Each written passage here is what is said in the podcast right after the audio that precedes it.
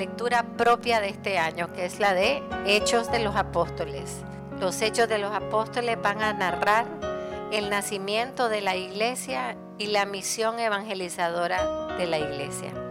Por lo tanto, todo lo que nosotros somos como iglesia se revela, se manifiesta, se comunica en los hechos de los apóstoles. Por eso es, como les dije en la carta, el, el libro bíblico que particularmente tenemos que estar orando, haciendo lección divina, entendiendo, ponderando durante este año. El Señor antes de ascender al cielo da su último testamento. Es importantísimo porque es la última vez que Él va a hablar con sus apóstoles de forma física. Y lo que Él les va a decir en ese momento determina el futuro de toda la iglesia. Determina la esencia, la identidad y la misión de la iglesia desde ese momento hasta el fin del mundo. Y el Señor le da unas instrucciones a los apóstoles. Tienen que quedarse en Jerusalén. O sea, tienen que quedarse en el problema. Tienen que quedarse donde los están persiguiendo. Tienen que quedarse aquí. Y había un propósito para ellos.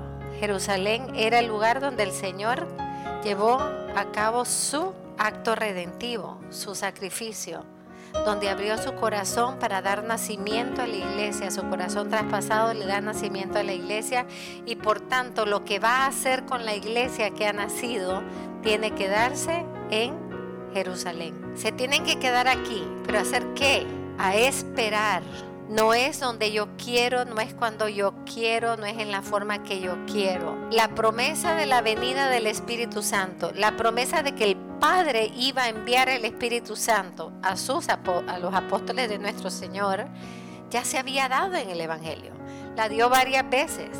Incluso varias veces explicó qué haría el Espíritu Santo. Pero ¿qué está haciendo el Señor antes de, de su ascensión? Diciéndole dónde se lo va a dar cuándo se los va a dar, en qué lugar tienen que estar, con quién tienen que estar. O sea, hermanos, ¿qué deducimos de esto? Que para recibir lo que el Señor quiere darnos, tenemos que ser obedientes, estar donde tenemos que estar, hacer lo que tenemos que hacer, no hacerlo en nuestra forma, no hacerlo en nuestra manera, no tener proyecciones, no tener... Eh, ideas, por lo tanto cuando se tienen ideas se manipula todo para lograr esas ideas.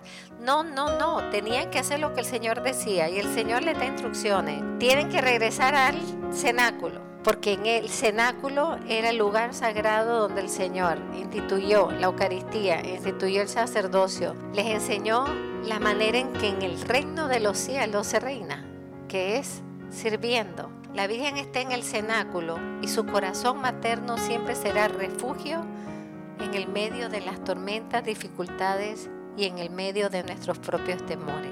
Porque tenían que esperar que el Señor enviara al Espíritu Santo. No les dijo el día ni la hora. Pues para los que son un poquito de control freak, se los estaba liberando, ¿verdad?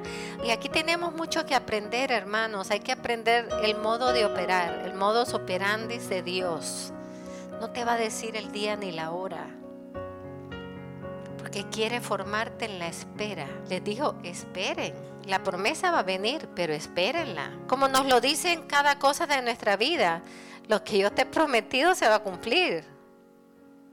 Pero espéralo.